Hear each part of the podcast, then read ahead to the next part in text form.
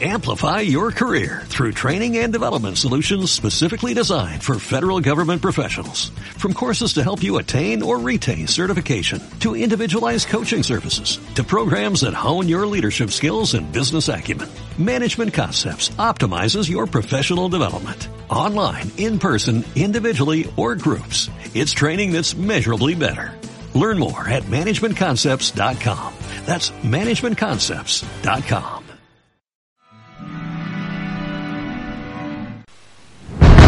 Viaje a la Luna, segunda parte. A principios de 1969 resurge la amenaza rusa.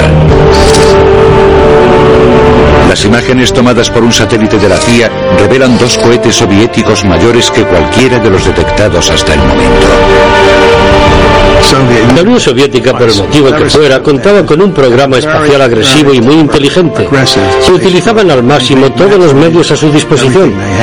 Cuando comenzaron a construir aquel enorme booster, las imágenes de nuestro satélite mostraron que se trataba de un vehículo para alunizar. Las imágenes grabadas de alto secreto y que no se habían visto en Occidente hasta hace poco confirman el tamaño del esfuerzo ruso. Los soviéticos habían construido un complejo de lanzamiento enorme en el cosmódromo de Baikonur a 2.250 kilómetros al sudeste de Moscú. Dentro del edificio principal desarrollaban una nave para alunizar. Los soviéticos también planeaban acercarse a la Luna realizando una cita en órbita lunar. Y su cohete, conocido como N-1, contaba con 30 motores solo en la primera etapa y medía lo mismo que un edificio de 35 plantas. Tenían un cohete enorme del tamaño del Saturno, con muchos más motores que el Saturno, y planeaban ir a la Luna con él. Los soviéticos comenzaron a probar el N-1 en el más estricto de los secretos.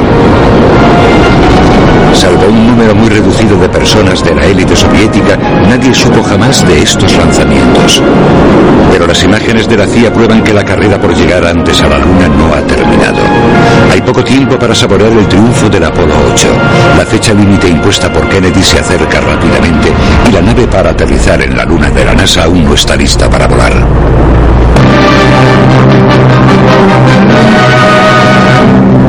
This strange device is one that Uncle Sam hopes will make history. The Luna craft will reach the moon aboard the Apollo spacecraft, and then two of the crew of three will board the bug to land on the moon. Módulo de excursión lunar, el LM, está diseñado para orbitar la Luna como parte de una nave múltiple unido a los módulos de mando y de servicio, el CSM. Siguiendo el plan de John Hubble, el LM se separará y llevará a dos astronautas hasta la superficie de la Luna.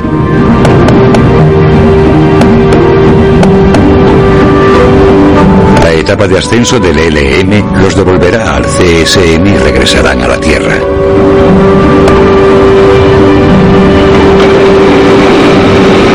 En la Grandman Corporation, donde aún están construyendo el LM, el jefe del proyecto, Tom Kelly, recibe la presión de la NASA. La presión fue terrible. No estábamos listos. Teníamos muchos problemas con los primeros LEM para pasar todas las pruebas y para cumplir con las fechas. Y llevábamos tres o cuatro meses de retraso, a pesar de los esfuerzos que hacíamos por recuperarnos. El LEM nunca operará en la atmósfera terrestre, por lo que la aerodinámica no representa un problema. El problema es el peso. Por cada medio kilo de peso que bajase a la superficie lunar y volviese luego a la órbita lunar, había que añadirle un kilo y medio de combustible para cohetes. Así que el factor de aumento de peso era de 4 a 1. Lo repasamos todo al dedillo y recortamos peso.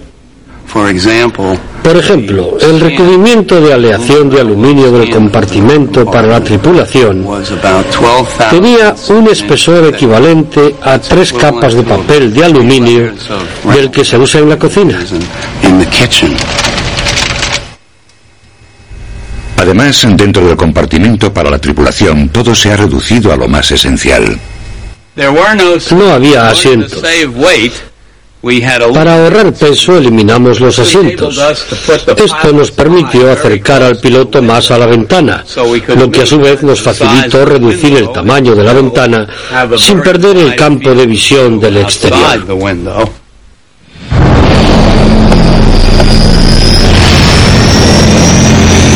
Mientras los ingenieros rebajan kilos al LM, los astronautas se entrenan para alunizar con la ayuda de este artilugio llamado catre volador. Los motores a chorro dirigidos hacia abajo anulan la mayor parte del peso del vehículo para aproximarse a la gravedad lunar, pero la máquina resulta extraña y peligrosa. En mayo de 1968, el astronauta Neil Armstrong, que había sido piloto de cazas, se sube al catre. Su compañero Bill Anders acababa de completar su turno de vuelo en la desgarbada máquina. Tenía dos depósitos de combustible para cohetes, dos depósitos redondos, uno a cada lado del vehículo, con una toma cruzada en el medio. Y mientras Neil estaba allí arriba realizando un ejercicio perfecto, el combustible iba pasando de un depósito al otro. Justo antes de tocar tierra se quedó sin el combustible que controlaba el vehículo. Y este se convirtió en una especie de globo en una fiesta de niños.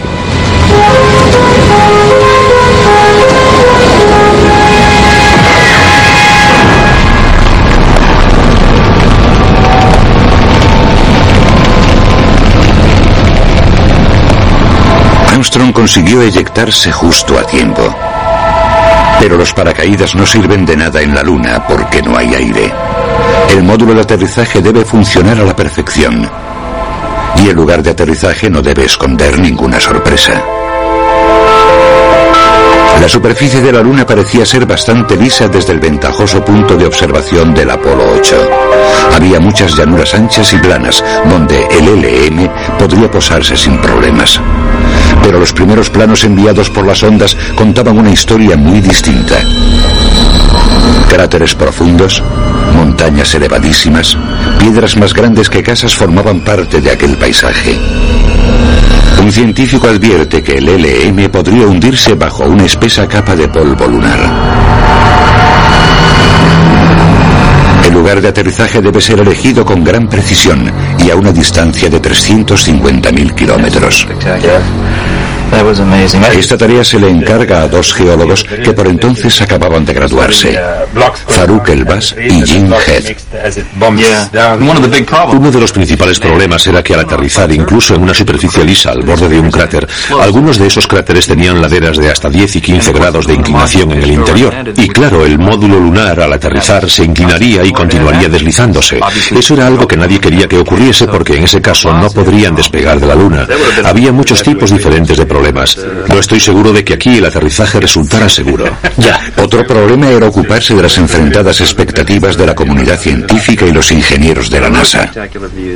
Los ingenieros quieren llevar a alguien a la Luna y hacerlo regresar a salvo, y los científicos dicen, alto, vamos a ir a la Luna. Lo más importante estará aquí. ¿Cómo llegaremos hasta ahí? ¿Y por qué tenemos que aterrizar en este sitio tan aburrido?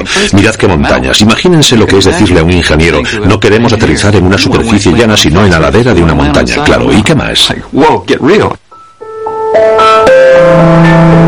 Ganan los ingenieros. El primer intento de aterrizaje se realizará en el límite de una amplia zona conocida como Mare Tranquilitatis, el mar de la tranquilidad.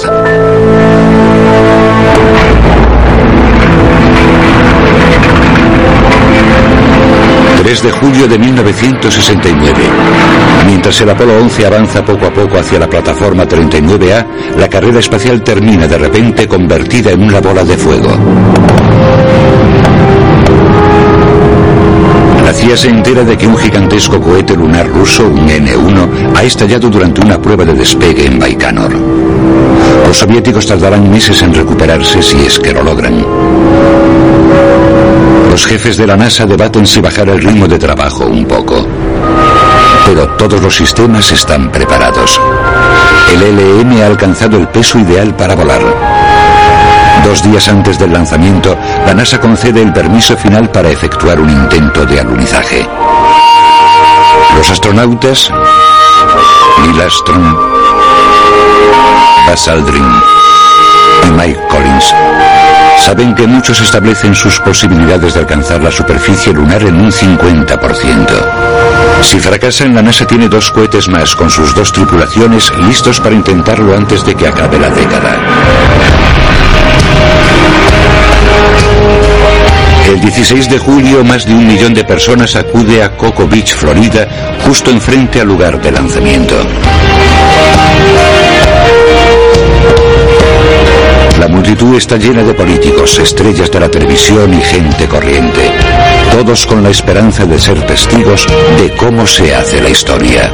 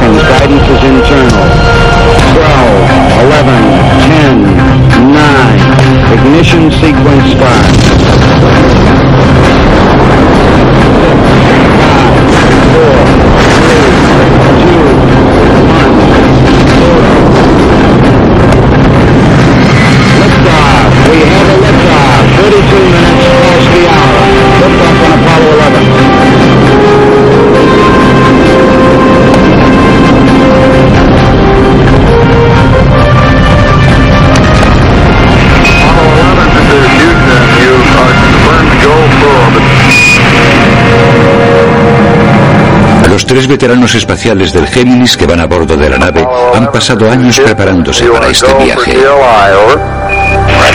Collins, de 37 años, graduado de West Point y piloto de pruebas profesional, pilotará el módulo de mando alrededor de la Luna.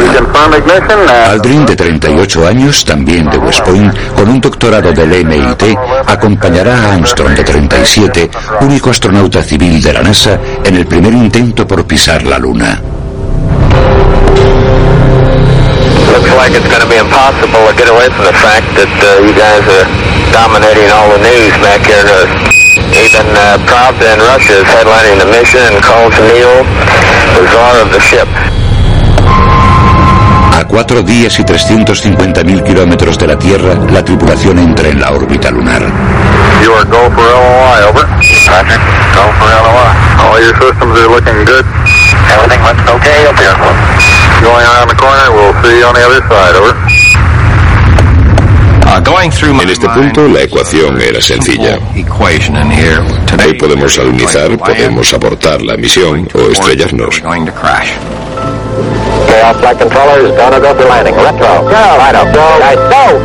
A 112 kilómetros por encima de la Luna, Armstrong y Aldrin desacoplan el LEM y comienzan a descender. En Houston, Steve Bales, de 26 años, a cargo del control de dirección, espera con ansia la llegada de los datos para controlar su velocidad y situación. Cuando por fin recibimos los datos, comprendí que nos dirigíamos hacia la Luna a una velocidad 20 kilómetros superior a la debida. El ordenador no lo reconoce, pero los radares de tierra sí. No parece demasiado, pero es casi suficiente para que tengamos que abortar la misión. Vienen y me dicen, no estamos en la posición en la que deberíamos estar. Tenemos errores de velocidad. Y lo más llamativo de todo, estamos a medio camino de abortar. Y tú dices, la cosa se pone complicada. Tenemos una regla que dice, si supera los 30 kilómetros por hora se pone punto final a la misión porque pueden estrellarse contra la luna sin enterarse mientras usan el piloto automático. Su velocidad se mantiene dentro de los límites de lo aceptable, pero el problema no está solucionado. En el módulo lunar, Neil Armstrong comprende que han pasado de largo el lugar en el que deberían haber alunizado. Cuando llevábamos tres o cuatro minutos descendiendo, Neil hizo una observación. Creo que nos hemos pasado un poco. Y yo pensé, ¿y cómo puede calcular eso? Pero resultó que sí, que nos habíamos pasado un poco. Solo cuando el LEM maniobra para preparar el aterrizaje puede Armstrong observar bien la superficie que se extiende bajo la ventana del piloto. Se dirigen hacia una zona de cantos rodados. Aprieta el acelerador con fuerza. Veo el vehículo cruzando la superficie de la Luna como nunca lo había visto hacer en los simulacros. Me digo, ¿qué ha ido mal? ¿Qué está pasando? Sigue una dirección cinco veces más horizontal de lo que debería. No debería hacer eso, tendría que descender suavemente. Sabíamos que no iban a aterrizar donde deberían. Habíamos trabajado tanto tiempo en el lugar exacto para que el aterrizaje fuese seguro y tuviese éxito. Y ahí estaban ellos, aterrizando en otro sitio. Y nosotros no teníamos ni idea de dónde aterrizarían al final. Era aterrador pensar, tal vez estemos a punto de ver algo que acabe con este programa. A falta de un minuto se enfrentan a lo impensable, abortar la misión o incluso sufrir un accidente. La búsqueda de Armstrong para dar con un punto de aterrizaje seguro está gastando un combustible muy necesario. Y cuando faltaban 60 segundos, con las luces encendidas y aún no estábamos cerca del suelo, estábamos a unos 30 o 40 metros del suelo, creo que empecé a preocuparme, pero ¿qué podía hacer? Podía decir, oye Neil, date prisa, desciende, eso lo pondría aún más nervioso, sí que no podía decírselo. Armstrong se ha pasado 6 kilómetros del primer punto de aterrizaje. Le queda medio minuto de combustible. Oyes 60 segundos, luego oyes 30 segundos y si llegamos a cero hay que abortar por culpa del combustible. La tripulación lo sabe y nosotros también. Y cuando hacen el aviso de los 30 segundos, la tripulación dice, estamos pisando polvo. Entonces supimos que estábamos cerca y yo supe que sin importar lo que yo dijera o hiciera desde ese momento, aquella tripulación iba a darlo todo por aterrizar.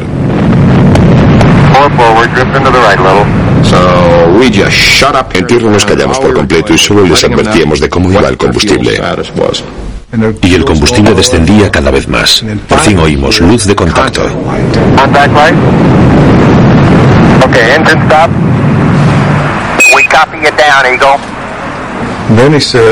Y entonces dice algo que nunca olvidaré.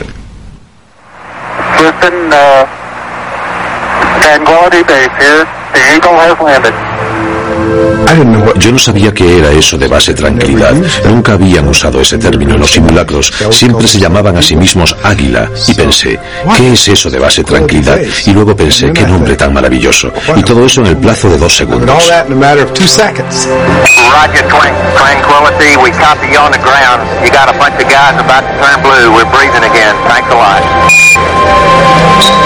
Jim Kranz no tiene tiempo de recuperarse. Debe decidir rápidamente.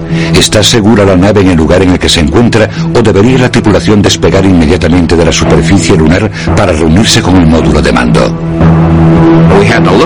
Tuvimos que repasar la nave a toda velocidad, asegurarnos de que era segura, de que estaba bien situada, de que los sistemas de combustible no habían sido afectados por alguna piedra que pudiese haber quedado bajo la delicada base de la nave.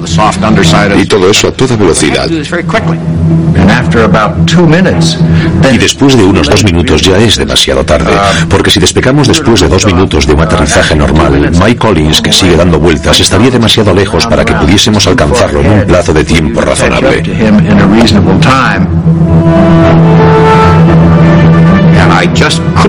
No me salían las palabras para poner en marcha el proceso permanencia, no permanencia. De pura frustración, después de dos segundos rompí en dos el lápiz que tenía en la mano y me quedé nuevo. Era pura frustración. La superé y empecé a tomar decisiones hasta que por fin pudimos respirar y decir, Dios mío, hoy hemos alunizado.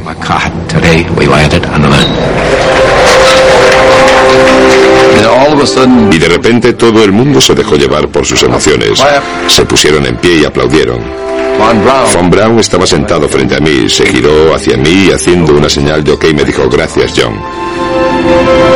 Es el mayor cumplido que me han hecho en mi vida.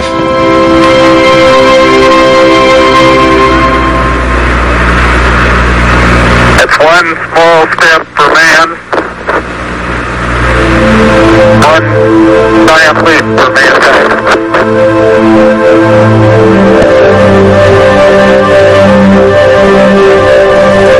El esfuerzo mayor y concentrado de la ciencia y la ingeniería desde la construcción de la bomba atómica ha dado sus frutos. El coste ha sido elevado, 20 mil millones de dólares y la vida de 10 astronautas, soviéticos y norteamericanos. Pero el 20 de julio de 1969, solo ocho años después de que el presidente Kennedy empujara a la nación a semejante reto, Neil Armstrong y Buzz Aldrin recorren la superficie de la Luna. Pero ¿qué lugar es este en el que han aterrizado? ¿Esta luna que es más grande y está más cerca de su planeta que cualquier otra luna del sistema solar? ¿Qué podemos aprender gracias a estar aquí sobre su edad, sus orígenes y su superficie llena de cráteres? El centro de atención del Apolo está a punto de cambiar.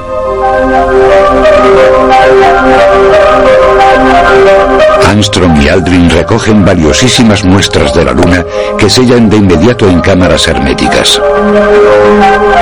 Las primeras muestras de otro mundo. Por entonces yo era científico del Departamento de Inspección Geológica de los Estados Unidos, uno de los elegidos para estudiar las muestras. Han pasado 30 años, pero aún recuerdo la emoción de venir aquí e ir sacando los pedazos de material. Cuando llegaron las piedras fue asombroso, porque las piedras que Neil había recogido resultaron ser de basalto, y no tenían unos pocos miles o cientos de miles de años de antigüedad, sino que tenían 3.700 millones de años, más años que cualquier piedra de las halladas en la Tierra hasta aquella fecha. Los basaltos como estos se forman al enfriar la lava.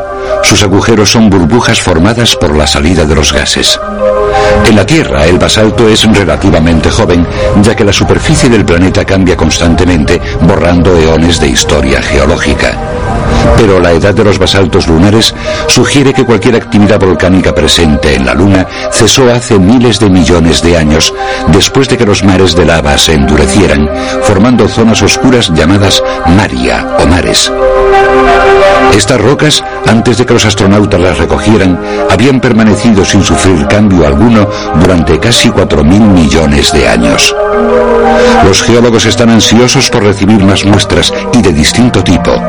Incluso antes del Apolo 11 ya habían presionado a la NASA para que enviase un científico auténtico a la Luna. En 1965 ya se había seleccionado a un grupo de científicos para entrenarlos como astronautas, los primeros que no habían comenzado su carrera como pilotos de pruebas. Cuando seleccionaron a los científicos astronautas, todos eran buena gente. Pero ¿quién los necesitaba? No saben volar, ninguno de ellos sabía volar. Había que enseñarles a volar. Nos parecía que lo único que hacían era robar espacio, no cumplían los requisitos que para nosotros eran esenciales, es decir, ser piloto de pruebas, un piloto de cazas atrevido, ágil y en forma. Había dos médicos, dos ingenieros, un físico y un doctor en geología al que los astronautas apodaron Doctor Roca. Me presenté voluntario porque así podría llevar mi ciencia y mis intereses a la luna. A Jack le llevó mucho tiempo superar la preparación de vuelo. Recuerdo que decíamos que si Dios hubiese querido que el hombre volara, no habría hecho a Jack Smith. Eran buena gente, muy inteligentes, pero estaban hechos de otra pasta. También nos parecía que de alguna forma afectarían a nuestra postura oficial, que era una especie de antidoctores o anticientíficos. Éramos astronautas, podíamos ser todo aquello que quisiéramos ser. Éramos un tanto arrogantes, de eso no hay duda, y por cada científico que subiese a bordo, uno de nosotros se quedaría en tierra. Smith nunca sería aceptado por completo en la fraternidad de los pilotos de pruebas, y ni él mismo esperaba llegar a la Luna algún día. Pero usó todos sus recursos para empujar a la NASA a animar y aumentar su adiestramiento en geología. Tenía la impresión de que los pilotos astronautas se aburrían, que aquello no les interesaba demasiado. La mayoría de los astronautas odiaban la geología, no querían ni acercarse a un geólogo. Porque los primeros cursos de geología que les dieron fueron en un aula con un microscopio delante y secciones de las muestras. Y les hicieron aprenderse las fórmulas químicas de unos minerales que no volverían a ver o a utilizar en la vida. Decían entre ellos, nunca tendremos que coger un condenado microscopio y mirar este rollo. ¿Por qué demonios lo hacemos ahora?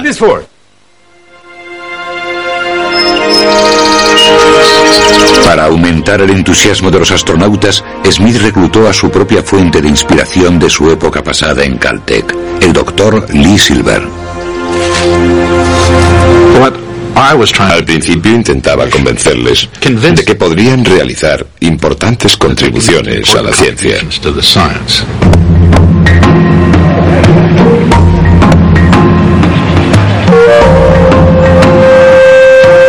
Silver dirigió los trabajos de campo de las tripulaciones de las misiones futuras, incluido Jim Lovell, que pronto volaría en el Apolo 13 con Fred Hayes. Y Dave Scott, programado para volar al año siguiente en el Apolo 15. En Islandia estudiaron los basaltos, rocas volcánicas como las encontradas por Armstrong y Aldrin.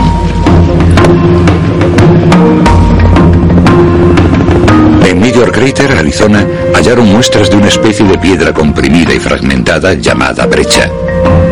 El hallazgo de brecha en la superficie lunar demostraría que los enormes cráteres de la Luna se formaron no a partir de volcanes como muchos habían creído, sino a causa del constante bombardeo de los impactos de meteoritos. Los astronautas deben aprender a reconocerla.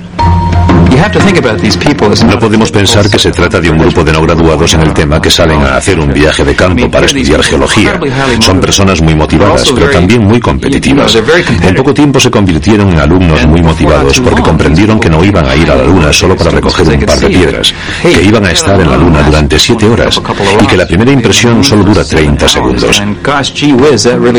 Era necesario saber geología para no quedar como un estúpido.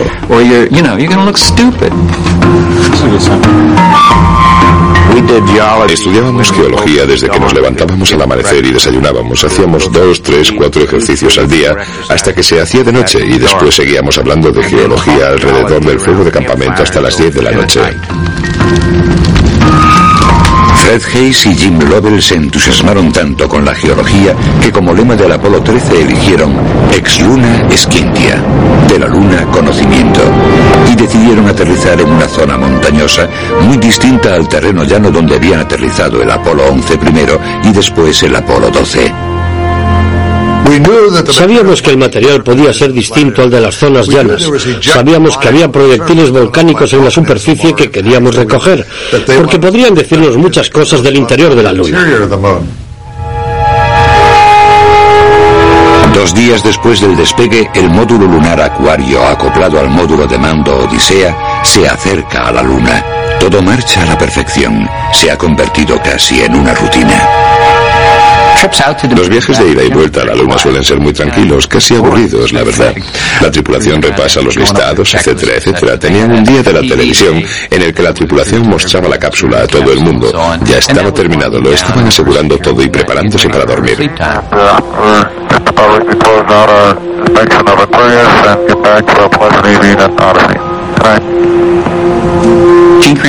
Jim Kran se paseó por la sala y dijo, antes de irnos a dormir, ¿hay alguna cosa que queráis hacer? Yo le dije, vale, necesito que dejen de cargar una de las baterías y que activen los cuatro tanques, los cuatro conmutadores de los cuatro tanques. El piloto del módulo de mando Jack Schweiger le da a los conmutadores que activan los deflectores que mueven los tanques de hidrógeno líquido y oxígeno. Entonces, de repente, la nave da un bandazo como si hubiese sufrido el impacto de un meteoro.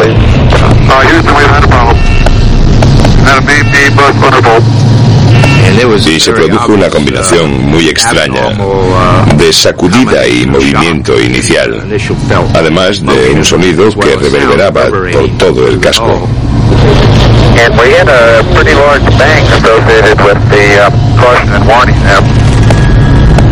Las luces de alarma indican que hay problemas por todas partes.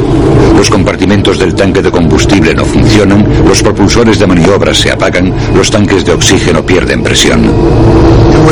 Hasta que no vimos cómo perdíamos oxígeno por la parte trasera de la nave, no comprendimos que teníamos un problema muy grave.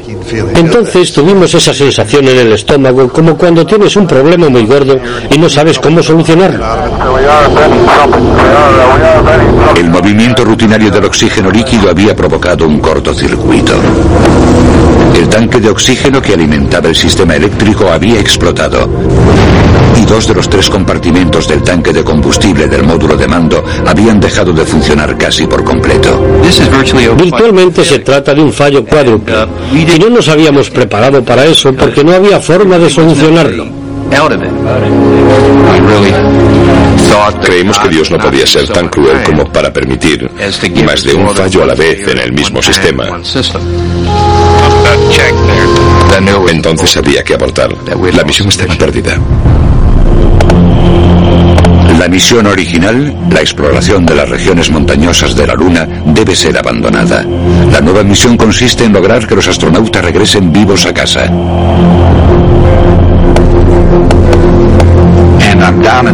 Yo estaba en el cabo. Me despedí de los chicos y los vi despegar. Después me dirigí hacia Houston y entonces me enteré. The Apollo 13 spacecraft has had a serious power supply malfunction that could cause the lunar landing mission to be terminated early. Me sentí decepcionado, sin duda. Al principio de un experimento trabajas con gente muy buena y estás entusiasmado, pero hay prioridades. A mí me preocupaba la tripulación. Eran las personas con las que trabajaba. El suministro de energía del módulo de mando está casi agotado. Pronto su ordenador, luces e indicadores dejarán de funcionar. Desde tierra indican a Lovell, Hayes y Schweiger que utilicen el módulo lunar como salvavidas. We figure we've got about 15 minutes worth of power left in the command module, so uh, we want you to start uh, getting over in the limb and getting some power on that. El LEM cuenta con su propio suministro de energía, pero está diseñado para dos personas durante 45 horas. Ahora serán tres y faltan al menos 90 horas para llegar a casa. Control de Tierra decide que deben continuar orbitando la Luna y aprovechar la gravedad lunar que los impulsará de vuelta a la Tierra. Después, para llegar a casa antes de que se les agote la energía, deberán acelerar su estropeada nave encendiendo el pequeño motor de descenso del LEM, una maniobra extremadamente crítica que nunca ha sido probada. Desde tierra comenzaban a enviarme instrucciones. Mis dos compañeros estaban conmigo en el módulo lunar y entonces los miré. No estaban prestando ninguna atención. Los dos tenían las cámaras de fotos en la mano y me dijeron, ya que vamos a pasar por la cara oculta, queremos hacerle fotos. Y yo les dije que si no llegábamos a casa tampoco podríamos revelarlas.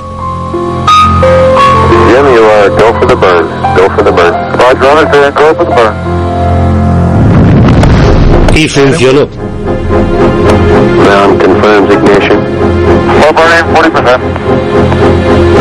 Pero en cuanto acabamos lo apagamos todo, solo dejamos la radio y un pequeño ventilador porque teníamos que ahorrar energía.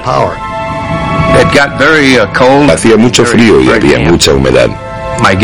Yo creo que entre 1 y 4 grados centígrados. Yo empecé a tener escalofríos y fiebre. Eso no me incapacitaba, no me impedía funcionar, pero se añadía lo incómodo de la situación. Durante tres días, Lovell Schweiger y el enfermo Hayes se apiñaron en el helado módulo lunar. Poco más podían hacer que esperar y rogar que el escudo térmico para la reentrada no hubiera sido dañado por la explosión. Pero cuando se acercan a la Tierra, surge otro desastre en potencia. Cuando nos seguían desde tierra se dieron cuenta de que no estábamos dentro del curso de regreso libre. Y el curso de regreso libre es un trozo en forma de cuña de dos grados en el que hay que entrar con respecto a la atmósfera de la Tierra. Estábamos por debajo de él, lo que nos llevaría a no entrar en la atmósfera, a rebotar en ella y adiós. Por lo que tuvimos que hacer otra maniobra, pero no teníamos ordenador, nuestro sistema de guía tampoco funcionaba, ni el piloto automático. Tuvimos que hacerlo calculando a ojo de buen cubero. Lovell y Hayes establecen el curso a ojo apuntando hacia la Tierra y encienden los propulsores a mano para controlar la dirección de la nave.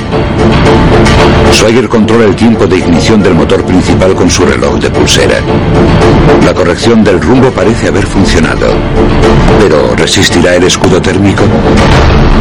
Durante la reentrada siempre se produce un silencio en las comunicaciones que dura en torno a tres minutos, mientras la nave se calienta hasta alcanzar los 4.425 grados centígrados. Pasan tres minutos y luego cuatro. El largo periodo de silencio nos afectó. Fue la primera vez que me levanté y dije, algo no ha salido bien. E inmediatamente recogí velas y dije, no, tiene que ser algún tipo de aberración comunicativa. Tiene que haber algún problema de comunicación. Esta tripulación volverá a casa.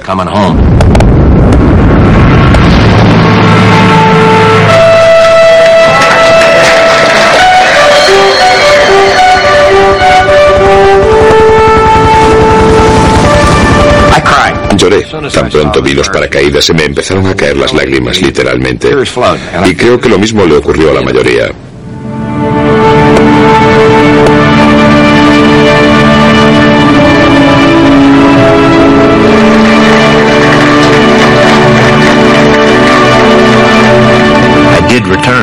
Regresé, volví de la misión. Pero creo que va con la naturaleza humana. No se pueden hacer los preparativos, el adiestramiento, la inversión, la intención de cumplir con todo lo que había en el plan de vuelo y luego cumplir con tan poco. Para mí fue como una especie de estigma el no, haber, el no haberlo logrado. La tripulación está a salvo, pero el gran sentimiento de alivio de todos se ve empañado por la gradual comprensión de que el Apolo tiene los días contados. El Congreso corta los fondos previstos para los Apolos 18, 19 y 20, lo que refleja un cambio en las prioridades nacionales que había comenzado a verse años antes después de la muerte del presidente Kennedy. Antes de que aterrizásemos en la Luna, el presidente Johnson y el presidente Nixon se cargaron el futuro. El presidente Johnson porque tenía problemas con el Vietnam y la gran sociedad. El presidente Nixon porque creo que era un buen político y la Luna se había convertido en un tema de controversia incluso antes de que aterrizásemos.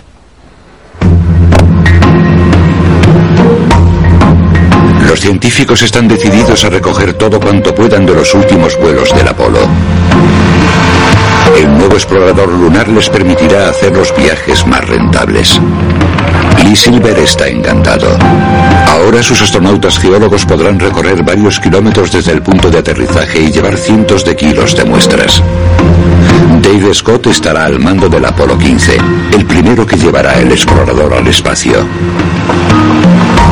NASA la NASA lo aprovechó todo hasta el límite. Ampliaron la capacidad del módulo lunar, el sistema de propulsión era mejor, la dirección también y añadieron el explorador lunar. Los equipos para el paseo lunar duraban más y había más de todo. Estábamos llegando al límite y por supuesto a nosotros nos tocaba volar en ellos y estábamos encantados. Dave Scott es un explorador. Concibió el Apolo 15 como el primer viaje científico a lo grande, lo cual lo diferenció de los cowboys del espacio anteriores que se dedicaban a retarse entre ellos a ver quién era el primero en hacer qué. Dave tenía una visión real de lo que estaba ocurriendo y llevó al resto de la tripulación a compartir dicha visión y su programa. La nave de Scott, además, ha sido reconfigurada para acomodar el ansia de investigar la Luna. Es el cohete con el consumo de combustible más ajustado, capaz de llevar el peso extra del explorador lunar y una enorme variedad de cámaras y de aparatos de medición. Se habían practicado tantos cambios de ingeniería en la nave que pensamos que tal vez algo podría ir mal.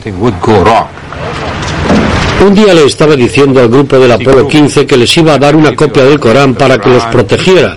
Y Dave Scott me dijo, sí, por favor, cuanta más ayuda tengamos mejor.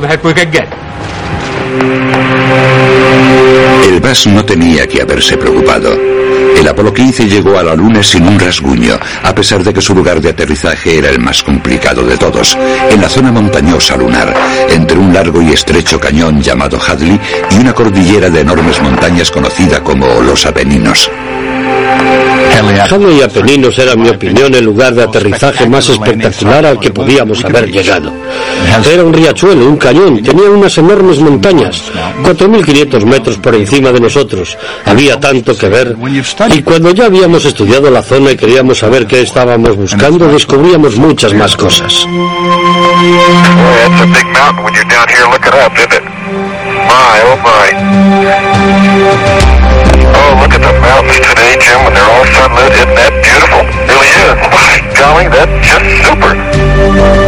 El punto de aterrizaje Hadley y Apeninos está situado cerca del cráter Imbrium, tan grande que puede verse desde la Tierra.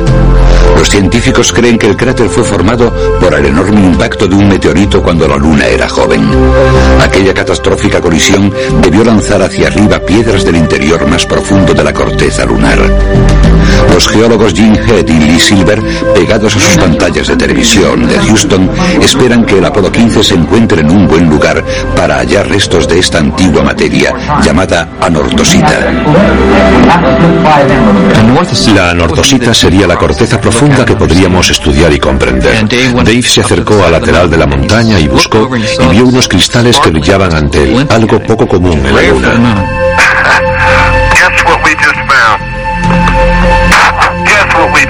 I think we found what we came for. Crystal rock, huh? Yes, sir. You better believe it. It's a matter of fact. oh boy. I think we might have ourselves uh, something close to uh, an orthosite. Because it's crystalline. That is really a beauty. And uh, there's, some, there's another one down there. Yeah, we'll get some of these. Back it up. Resultó ser una muestra de la corteza original de la Luna, formada cuatro mil millones y medio de años antes, justo después de la formación inicial de la Luna. La anortosita que Dave Scott se trajo de vuelta es la joya de la corona de la exploración lunar. Es la muestra más antigua jamás encontrada. La prensa la bautiza como la piedra del Génesis. Su sorprendente edad y su composición, junto con las evidencias ofrecidas por las demás muestras lunares, llevaron poco a poco a la creación de una teoría totalmente nueva acerca del origen de la Luna. Hace cuatro mil millones y medio de años, la Tierra fue golpeada por un asteroide del tamaño de Marte. Dicho impacto gigantesco puso en órbita una cantidad ingente de materiales que se fundieron formando la Luna. La teoría, ridiculizada al principio, pero ahora ampliamente aceptada, fue desarrollada por el científico planetario William Hartman. El propio Apolo unió la historia de la Luna con la historia de la Tierra.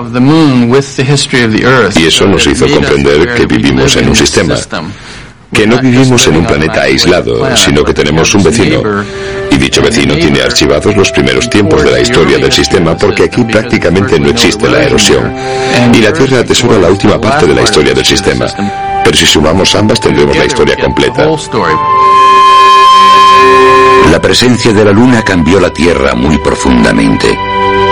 Su fuerza de la gravedad estabilizó el fluctuante eje de rotación de la joven Tierra, estableciendo las condiciones para que surgiera todo aquello que hoy damos por sentado en nuestro planeta.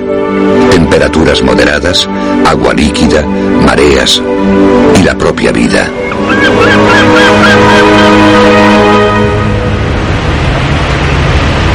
Diciembre de 1972. Después de siete años de debate interno en la NASA, un científico irá a la Luna. El geólogo Jack Smith volará en el Apolo 17 con el comandante de la misión, Jim Cernan. Se ejercía una presión enorme desde la comunidad científica para que un científico volase en un Apolo antes de que todo acabase. Jack nunca aceptó un no por respuesta. Se convirtió en un grano en el trasero de mucha gente. Y Dick Slayton, nuestro jefe, recibió instrucciones que decían que Jack Smith volaría en una misión del Apolo y ya solo quedaba una, el Apolo 17.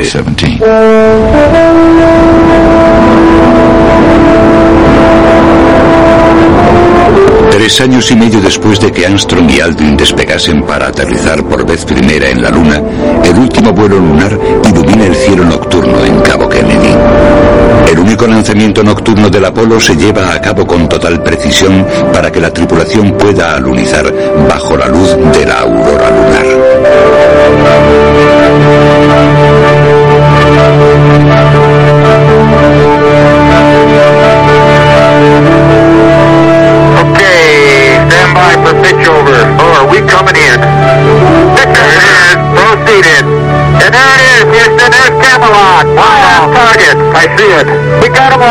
Lugar de aterrizaje de Cernan y Smith es un valle profundo y misterioso situado entre los montes Taurus y el cráter Littrow.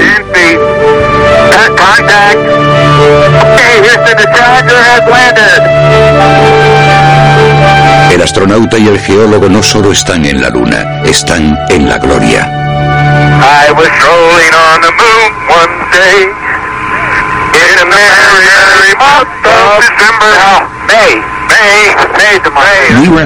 Estábamos en un valle más profundo que el Gran Cañón, de una variación geológica extraordinaria, y que por fin tendremos la posibilidad de explorar. Es el mayor paraíso del geólogo. Cernan y Smith no tienen tiempo para hacer turismo. Casi cada minuto está planificado al detalle con experimentos y recogida de muestras. Here's a nicely structured rock that we probably ought to work on. There's a lot of lineation in some of that white material, Jack. Probably the breccia. It's got a little dust covered. Look at where the contact between the gray and yeah, the, right. And it's on both sides. Oh, hey, there is orange soil. I can see it from here. It's orange. Aun cuando tropiezan con un descubrimiento inesperado, deben reaccionar su tiempo muy cuidadosamente.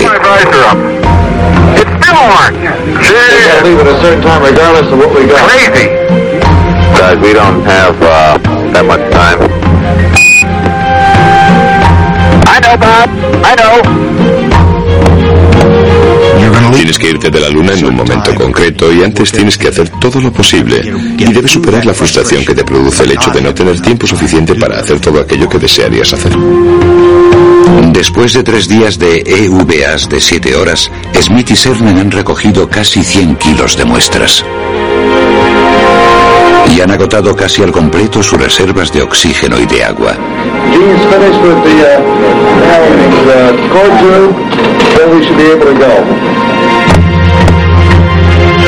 Cernan y Smith regresan al LM poniendo fin a las exploraciones del Apolo. Pero ninguno de ellos podía imaginar que serían los últimos hombres que pasearían por la Luna en el siglo XX. Cuando escriban los libros de historia y digan que el hombre alunizó entre 1969 y 1972 y que después no volvió en como mínimo 30, 40 o 50 años, espero que no, pero podría pasar todo ese tiempo, supongo que resultará difícil de explicar para un historiador. Podríamos haber realizado más misiones, pero desde la perspectiva de la historia solo han pasado 30 años. Si tomamos las exploraciones más importantes de la historia, vemos que pueden pasar 200 años entre los acontecimientos más importantes. Ahora nos estamos reagrupando.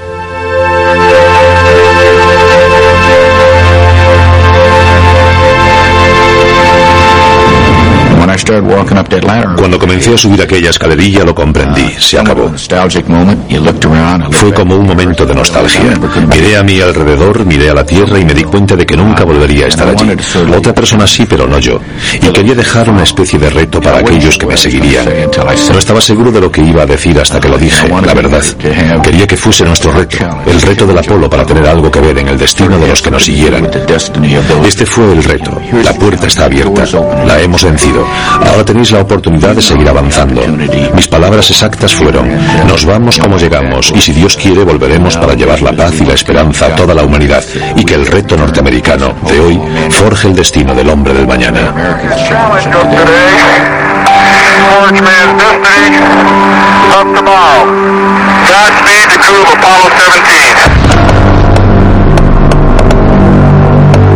La búsqueda que comenzó como desesperada carrera contra los rusos en el punto álgido de la Guerra Fría ha llegado a su fin. Resulta irónico que un esfuerzo nacido de un amargo conflicto haya producido las imágenes más profundas jamás vistas de la íntima relación de toda la humanidad y nos haya permitido contemplar nuestro común origen. También resulta irónico que terminase tan pronto. Todo el grandioso esfuerzo duró de principio a fin 12 años escasos. Hoy, las abandonadas plataformas de lanzamiento parecen Stonehenge del siglo XX, monumentos a los logros increíbles de las décadas pasadas.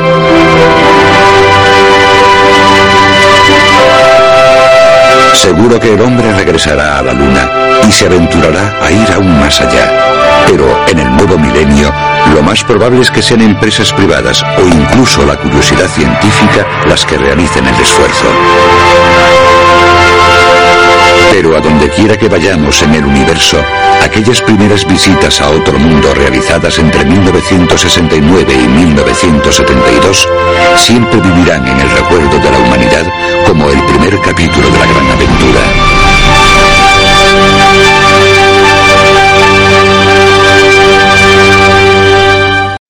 Amplify your career through training and development solutions specifically designed for federal government professionals. From courses to help you attain or retain certification, to individualized coaching services, to programs that hone your leadership skills and business acumen, Management Concepts optimizes your professional development. Online, in person, individually, or groups. It's training that's measurably better. Learn more at managementconcepts.com. That's managementconcepts.com.